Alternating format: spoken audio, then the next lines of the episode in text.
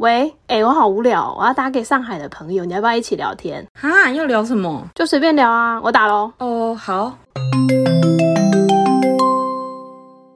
喂，Hello，林小姐，你好。嗨，林小姐。嗨，你好。好，上一集呢，林小姐分享了很多精彩又荒谬的上海恋爱故事。然后这一集我想要请她分享五年上海业务人生。那我先简述一下林小姐背景。那林小姐其实在研究所的时候还蛮混的，但是她是我们研究所当中第一个写完论文拿到毕业证书的超高效率的毕业。因为她当时男友要出国工作，所以她就拼了命，然后靠着非常多的贵人帮忙就毕业了，震惊了所有的人。因为她当时当中是比较混一点的。然后有一次我在餐厅遇到他，他找了一个两个金融专家吃饭，然后那时候他其实是要准备很难的金融面试，因为其实我们两个是学服装行销的，其实金融业对我们来说算是很难的，所以他说他那时候要面试那个机会，我们也觉得蛮难。结果没想到他就这样去了上海工作。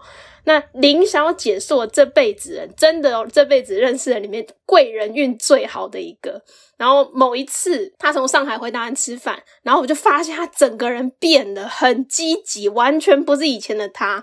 那所以说，其实我那时候见到他，他也是一个影响我去上海工作的人的原因之一。我就是想知道说，为什么上海可以把一个如此混的人变成这么上进的一个人？请 请问林小姐怎么会想要到上海当业务？工作内容大概是什么？其实刚当时我去上海，完全就是因缘巧合。就是就是我去面试，然后我当时是想说毕业去外面看一看，然后就面试这工作。那那个时候老板给我出了一个题目，就是叫我做 PowerPoint，、嗯介绍台湾台资银行在大陆的发展与现况。我完全不知道到底要怎么做，因为这超难因为真的是没有任何方向。然后我从事的其实是科技业，就是帮银行，就是台台湾这边的银行，如果到大陆开分行，去帮他们建立系统以及网络，这个非常困难。再加上我没有科技业底子，所以就是全部重新开始。那因为我那那个时候有刚好遇到我人生中的第一个贵人，就是他在 Cisco 工作。所以他就是把这个 PowerPoint，就是就是把我我做的删删减减之后，然后把把所有的大纲讲了一次给我听，我就把他所有跟我讲的话背起来来，然后讲给我老板听。对，如果老板问我任何问题，我就惨了，因为我完全答不出来。但是在我在我跟他讲完，就是我把他讲的话全部背起来之后，讲一遍给我老板听，我老板整个拍手叫好，跟我说两个礼拜之后就就 就是直接去上海了。太厉害了！对，所以其实很我到上海，即使我 on board，我都不知道到底工作内容是什么。太强了。真的很厉害。对，而且其实当时花了很多的时间在了解 IT 这件事情，比如说像是路由器啊，或者是或者是防火墙这类的东西，就是蛮难的，就是毕竟要从头重新学这样子。哦，对，这就是我到上海的开始。那后来去了上海后，发现工作大概是要做些什么？其实，因为嗯，其实我觉得影响我们最大的因素应该是那个政府政策，因为当时刚去的时候呢，他们对于台湾还是有一些绿色的政策，所以其实很多台湾的银行在那边开分建立分行，所以其实是还蛮还蛮好做的，就是一一大概一年都会有一两个大案子，就是台湾的银行在那边开分行这样子。然后我主要的工作内容就是去在全中国的各个台资银行，就是去拜访，然后跟他们维维系关系，然后看他们需要建立什么系统，去帮他们规划那些方案这样子。但是其实我一个礼拜只要见进公司一次，就是礼拜一，就跟老板报告报一下所有的呃客户的状况这样子。所以其实这就是很作还蛮适合我，有没有很 嗯，就是业务事情在外面跑。就是业务啦，在外面跑，对对，就是你可以很自那由的个时候因为弹性。我是属于朝九晚五的工作嘛，所以那时候因为我们两个住很近，我们那都住中山公园，然后他就会说：“哎、我现在要去做脸什么的，我现在要去健身房，对。要不要去之类的？”不是 平日上班时间怎么可以去这种地方？所以那时候我们就觉得说，对看你也太爽了吧！可是你就会觉得说，因为我只有就是礼拜一他感觉应该很混吧，就是感觉你说不定可能工作业绩也不大好，结果没有。对，结果殊不知业绩傻超好。对，可是因为其实我觉得，业务让我学到最多的东西，就是说你不不是用你的时间去换钱，而是用你做的那些成果，还有你的那个你的收益去算你的价值，你懂我意思吗？嗯，就是我们所我们所有事情，我们都会比就会 care 到它的成本多少，或者是我可以赚多少，收益多少。也许我我一个礼拜就工作一天，我就可以我就可以 close 掉这个案子了。但是有的时候我可能就要付出很多努力，所以其实我觉得当业务最重要的是运气。最重要是运气。就是你运气不好，你再怎么拜访也没办法。但是如果说你运气好的话，可能一年有一单，你可能就真的什么都不用做啊。对，因为老板其实看的就是你的那个啦，你的那个成果最终最后出来的就是你的那个结果。对，最终你帮公司赚多少钱这样子。嗯，对，那你觉得最难的呢？在你的业务的工作上面，在那边还是都很轻松啊。其实我觉得可能是因为我性格就是比较适合当业务，也许是别的工作我都做不来，所以业务对我对于我而言是相对的得心应手。可是最难的还是技术层面的东西，因为毕竟要去跟工程师沟通一些比较。比较技术的话，你如果没有一些那个技术底子，你要跟他们沟通起来是很蛮困难的这样子。但是其实，其实在在除此之外，我跟客户的关系。西只要大家都是打得好，就是业绩什么，大家其实就是互相帮忙这样子。但是其实虽然说我在大陆工作，但是其实我客户和老板都还是台湾人啊，哦，所以其实这工作也不是说非常困难。对我也不用去适应一些，比如说文化上面，但还是要陌。生开发吧，还是都是有有人脉了。对，还是要陌生开发啦。可是因为我们有比较多的案例，所以我比较好跟客户去去讲。比如说我跟工程师那个时候就是去香港出差，然后就刚好也是去拜访，可以讲吗？嗯，就是去去有点类似像是陌生开发，然后就是跟他讲一下我们其他分行的案例。那他们可能就是也也会觉得说我们有做过这样的案例，那他们总行也都蛮认可我们的，那他们也会想要跟我们买东西，这样就是其实有时候你有去试就有机会，那没有去试就是就白白丧失一个机会这样。那你就走进去说我要见你们谁谁谁这样吗？没有，我就是先跟他们聊天，我就是先跟他们聊天。对，当然那个时候你可能还是要找到一个 key person，可能他就是主管这个事情，然后去就跟他聊天，就先当朋友。那当完朋友之后，再跟他讲说你可以帮他什么样的忙。嗯，所以其实我觉得，我就两个重点吧，当业务，一个就是说你要圆他的梦，然后解他的痛，就是他一定会有个痛点，那你要怎么样去帮他解决？对，或者是他想要升官发财，你要怎么样帮他去说服他的老板说这个是他的成就，但是你其实都是你做的，哦那他就会感谢你，而且他其实就会可以帮你赚到你你想要的业绩。但是其实业务最难的是，他是跟人相处，他不并不是很很硬生生的一个技术，它是一个很多变的一个的工作，因为他其实接触的是人。那嗯时间的话是看你自己怎么调配安排。对，其实它是最难的，啊但是也是就是它时间上是弹弹性刚好最擅长但其实是很多时候都要，你可能工作时间之外的时间，也是随时都要帮他们处理事情的。对对对对对，或者是你有的时候可能要应酬，你也是没办法。你有处理过什么事情啊？其实很多啦，但是大部分那些事情都是叫工程师去处理。就比如说他们可能技术上面怎么样啊，然后你就会叫工程师去做。可但他就是要负责联系，对，就是其实从头到尾是你的责任啦，就有点类似像是你可能是主管，但是你什么都没做，可是是你的功劳，但是你出事情也是你会被骂这样子。对。嗯，对，因为老板他不会骂工程师啊。你刚刚说到应酬，那应酬的话是要到喝酒嘛？因为其实我我看很多大陆剧，就是如果应酬的话，真的都是白酒这样子，干的干的干的这样子。可是因为我去的时候刚好没遇到，因为我算是互联网产业，其实不大需要喝酒。其实跟大陆人要看嘛，就是因为我的客户当时是台湾人，所以他们就是可能台湾大家就比较不会有这种比较多的硬性规定以及制度。可是大陆的话，通常就是大家做一个圆桌，然后中间有一个可以旋转的那个转菜的，知道吧？对对对，然后、嗯对，然后就开始喝那个白酒五粮一，但是他们也是有一定的规则的，比如说就是在上位者要怎么样去做那个位置，然后你要怎么样去敬那个人，然后可能大家都喝成一片的时候，他会觉得说，哎，我们大家是自己人，所以他可能会嗯，会在工作上更帮你一些这样子。对我之前去，因为我觉得现在中国还是比较酒文化这样子，我觉得他们那个就是请客，就是你跟客户吃饭那种什么主主客啊，然后跟主就是主要请客人，还有什么副陪，就是他们那个连座位都非常讲究。对他们连座位都非对，就是你一定就是你今天谁是主角，然后跟谁是要负责喝酒的那个人，就是他们的座位其实都是定好。对，还有你有求于谁？然后我就觉得哦，这个好难哦，啊，像我就不懂、这个真的很。难，而且就是喝茅台五粮液。那要先进最大的那个人吗？当然是啊，因为他最大啊。就例如说，假设是王董最大，对，所以你一开始你一进去什么样的场合，你就要说王董先进没有他就是王董，就是坐在最里面那个角落，然后就是就是，如果说你不是第二大或者是什么，就是先观察别人怎么做，然后你再决定说嗯你应该要去怎么敬酒这样子，或者说什么话这样子。对，因为他们好像他们会有一个，比如说呃，这一次谁进完，下一个就轮到谁，就是那个顺序是定好，但我们对通常他们都是会搞不清楚状况，就是随便，对。对，因为他们其实对于阶阶层阶级这件事还是比比较重视一点。那台湾就是大家 K 酒，然后就是想怎样就怎样。对，但其实他们那边还是比较多多规矩这样子，哦，所以那一进就是真的一杯要喝完，是不是？因为一杯也就这么小杯，可是五十几度诶、就可能跟金门高粱是一样的度数诶、一个 shot 这样子，就一个 shot，可比 shot 还更小，可是它那个味道喝起来就有点像是酒精。那个去光水，就指甲油，对，就酒精，就是酒精味。喝，对，对。哎、我跟你讲，我一闻我就不行，我根本不用到喝，我闻我就没办法了。我我一没办法，可是你超痛苦可是你，可是你，你在那个你在那个业绩之前，你就是要把它喝下去啊，那喝了就会有 业然我怎么，绩吗不？然我怎么没事跟你去健身房呢？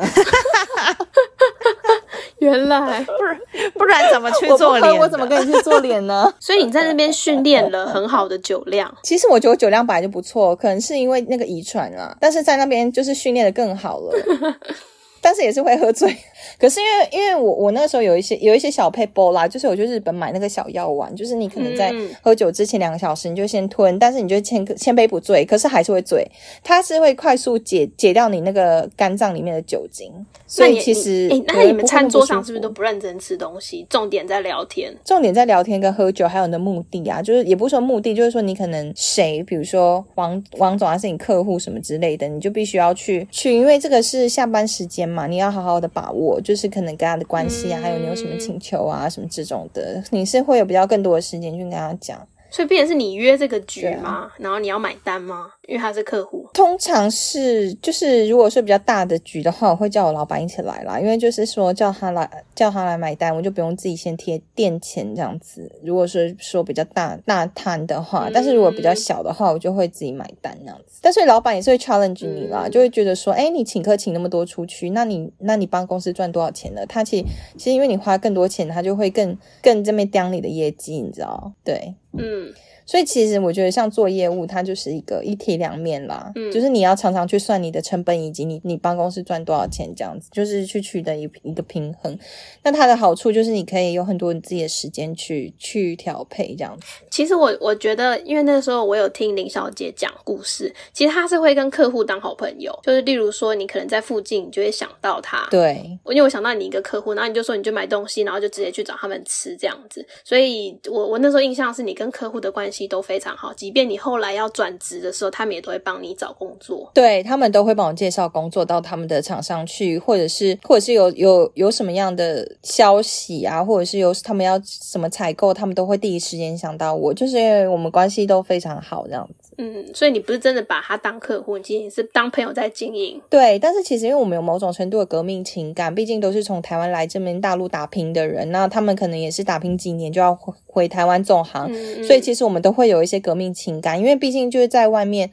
生活并不是这么容易，就并不是说像在台湾一样这么舒服。很多时候你都是要去面临到一些困难，然后都是要大家帮忙的。对啊，嗯像有时候他们就会所以你是靠交朋友。对，我觉得业务很重要，交朋友，所以我有时候其实都会假扮我客户，然后跟他们一起去应酬，帮他们挡酒。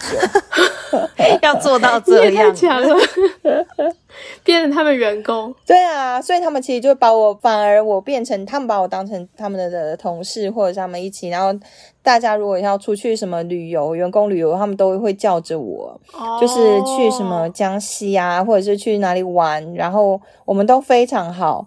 就是嗯，就是跟客户打成一片这样。其实我觉得做生意第一步就是先交朋友，对啦，所以你觉得你是最重要拿到最高业绩 top sales 原因是因为交朋友这一招？我觉得是运气啦，交朋友也是很重要，但是还是更多是运气。如果你这边交朋友，他他在政策上面他不让你在大陆开，你也是没办法，主要还是政策，哦然后运气这样子。是。对啊，那你是不是有一次报错价格？那是怎么样的案例？对，其实我常常在算价格的时候没有算得很精细，所以到导致于就是说他们太慢给我成本，但我价格已经报出去了。可是后来最终都还是会帮公司赚更多钱，因为我把我的成本高估了啦。所以其实一刚开始就会在瞎搞，但瞎搞之后反而就是你知道因祸得福，真的是运气很好的一个人。运气非常好。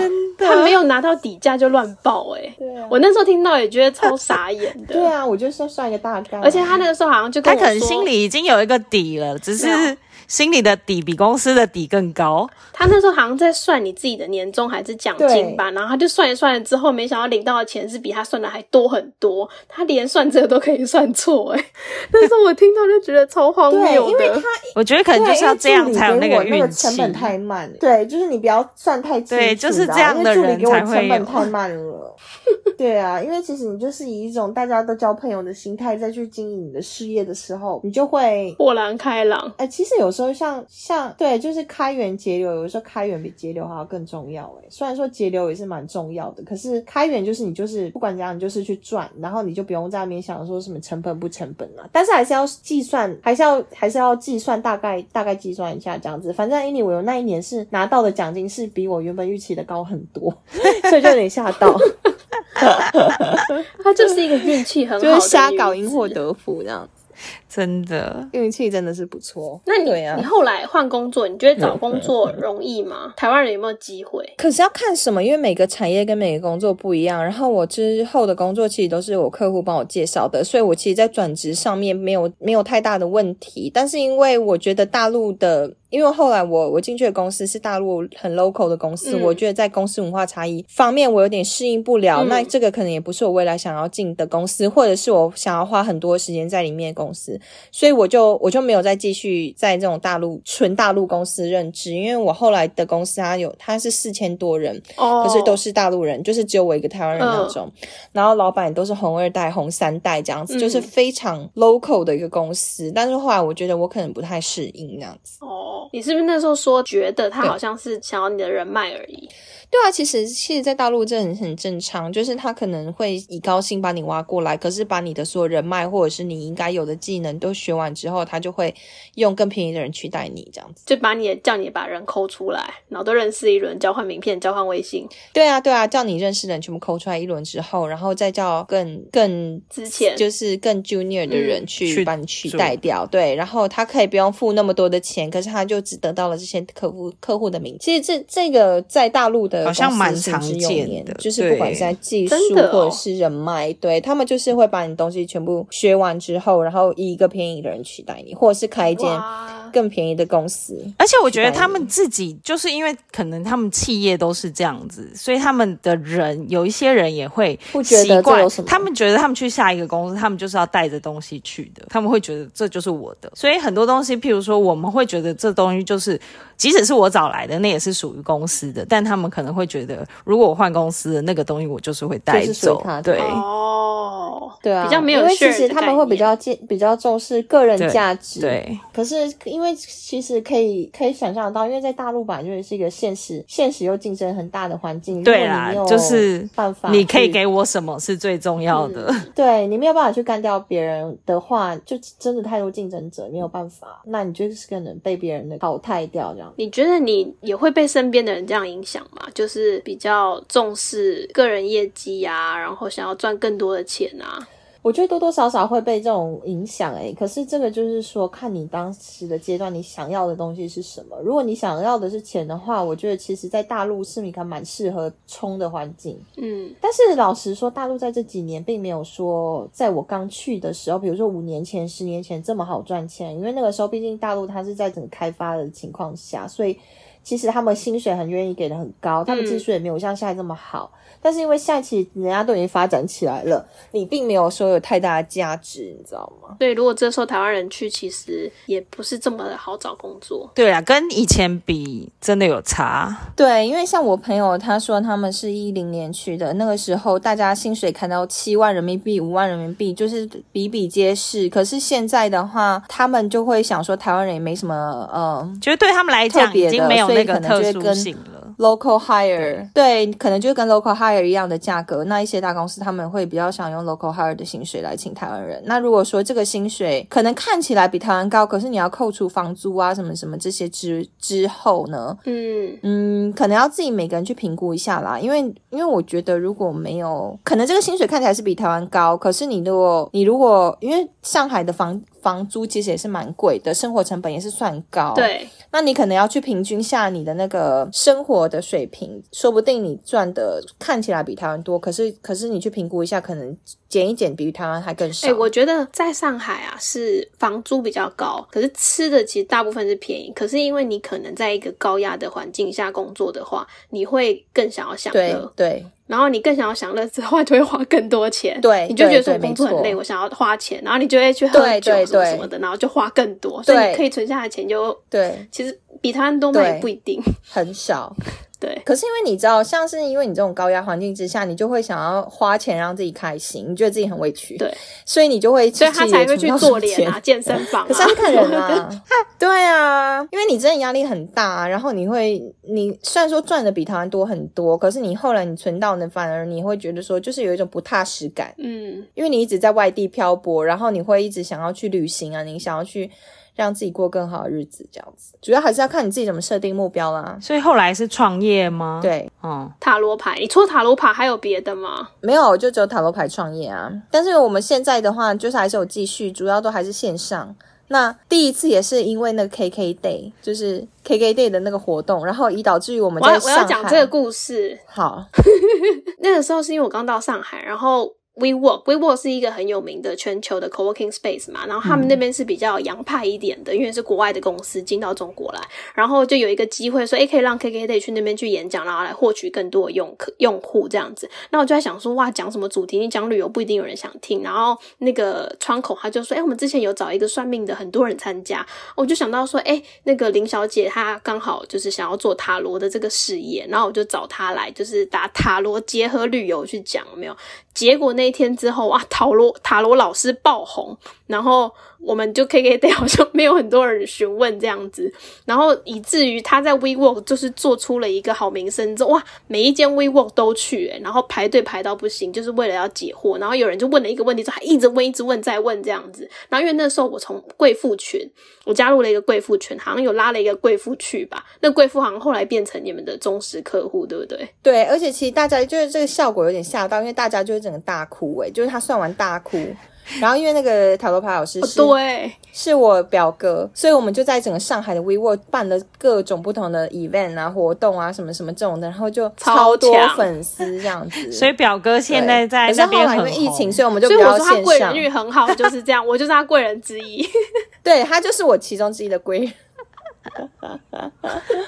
然后我自己事都没搞成，贵人就是帮别人。对，可是。因为也还蛮感谢林雅静的，对，还蛮感谢林雅静的啦。只是，对啊，只是 那时候也没想到会是这样子的开始，超厉害的。然后他们后来还搞线上直播。其实，其实我觉得林小姐虽然看起来好像不是，就是有一点运气很好，可是她就是有时候就会愿意去尝试很多事情。例如说，那时候她在群里面好像拉了一个几百人的群吧，然后在群里面做直播讲解塔罗。我觉得这个这就是一个很新的尝试，因为很多人其实会怕，会怕面子，就是脸脸脸皮很薄，他不敢做这件事情。可是他。那时候是把他，对，对他那时候是把他所有微信的朋友全部都拉到群里面去哦，甚至是我那个时候的同事只见过他一次，还把他拉到群里面去，所以我就觉得我很佩服他这一点啊。然后，所以他那时候多了非常多用户，然后好像后来你是不止到 WeWork，就到其他地方也都都去做演讲，对不对？对，就是去做演讲，就是那个时候大概二零一九年的时候，整个在上海巡回演出，然后我们就。有很多粉丝这样子，听起来很很神奇耶，这蛮就是从一个业务，然后去创业了那个 塔罗。对，可是其实我我做的事情也是业务做的啦，因为塔罗老师就是有类似像工程师，他是我表哥，然后我主要就是跟 WeWork 或者是这些。厂商去谈合作，我们怎么样去合作这样子，然后去变出一些新的东西，然后办一份那样子。哎，我觉得最厉害的是什么？就是有有一次我们见面，他就说：“哎，你跟我一起见个面这样子。”然后结果是一个他塔罗的忠实信徒吧。然后他刚好是一个工程师，他就说他要帮他做一个小程序，IBM 的工程师。就是我怕有些台湾台湾听众不知道小程序是什么，小程序就是在微信里面的里面的 APP 吧，嗯，就很像以前在 Facebook 里会玩开心农场一样这样子，里面的一个应用程式这样子。那所以在大陆很多很多公司都会用微信的小程序，它就是不用开发 APP 了，它就是一个比较轻量级的 APP 这样子。然后所以那时候很红，然后有一个 IBM 的工程师免费帮他做。这件事情哦，因为其实开发一个小程序，我猜应该至少要个人民币五万吧，差不多五到觉得应该要，我觉得差不多。然后，然后，然后那个时候，因为刚好我的公司也准备要做小程序，所以我有联系了很多外包厂商，然后我就想说，好吧，顺便帮他听。就我一聊了之后，就发现哇，那个人帮他想的很透彻，很多功能都想好了，而且已经进到。已经完成一部分了，而且他都还没跟他收费哦。忠实信徒，我就觉得对，因为他是我们忠实信徒。因为那个时候 Timmy 好像有算到他买卖房子会有些纠纷，然后后来真的发生纠纷，他就深信不疑。对，我觉得很强，然后就成为我们的信徒，邪教了吗？太强了，他真的很厉害，他就是一个运气好、贵人运很好的，随便一个信徒就是一个很厉害的 IBM 工程师，免费帮他下班的时候做这些东西，而且做的还很不错，真的很强。但后来没有继续弄，对不对？没错，到后来我们是没有继续弄了，因为后来就疫疫情发生了，然后哦，然后我们就是改线上这样子，然后那个小程序就先停摆这样子。哦，对，但是这个信徒还是在啦，信徒还是在，真的很强哎，真的。我跟你说一个很夸张的是，我们忠实信。信徒呢来算了一个塔罗，然后他就说：“哎，他猫不见了。”他说：“哎，这次真的算的蛮准的，我算那个猫不见了，后来真的找到，我在家，在家。”不是，你们你们也算太多了吧？还包含找猫哦？我不知道。对啊，而且他还他还花了不少钱，就是专门去算他的猫，哎，就在家，哎。那你是不是遇到很多这种很有钱，然后内心问题很多的人？非常多啊，对啊，因为其实，在大陆大家压力都很大，然后内心也都是要么就是想要找对象找不到，要么就是要赚钱嘛，对，很多问题可以算那样子。对啊，所以你觉得，你是不是觉得上海的身边的朋友很多都会一直想要积极的赚钱，找各种办法？是，我觉得这是在在大在大陆跟台湾的不同吧，因为你就是生活压力很大，然后大家都是在赚钱，嗯，那那你就想维持你的生活品质，那你就要不要不断的赚钱啊，然后又花更多钱，对啊，就是一直不断不断在这种情况之下循环，你就内心大得不到一个安宁，就是不断的一直要往赚钱赚钱这样子。那你有想要回来了吗？其实我我觉得在大陆，像我身边的朋友，大概五六年。我跟你讲，我后来听到一句话，我觉得非常深得我心。嗯，呃，我有个朋友，他也是在上海大概五六年之后来美国，然后他说，其实我们这所有的旅行经历，所有的国家，都是为了回台湾的路。嗯，你懂我意思吗？所以你现在也还没要到回来了对，就是不管在大陆或在美国或在哪里，就是回台湾的路。我觉得有一天我会回去，因为在台湾真的是太舒服了，在路上了，还在路上。他就是在路上，on the way，还没回来的，再回来的。路上，其实我可以体会，因为有时候我旅行太久的时候，我就会觉得差不多了，我该回家了。对，我是一个旅行超过两个礼拜，我就会觉得够了，因为行李太多了。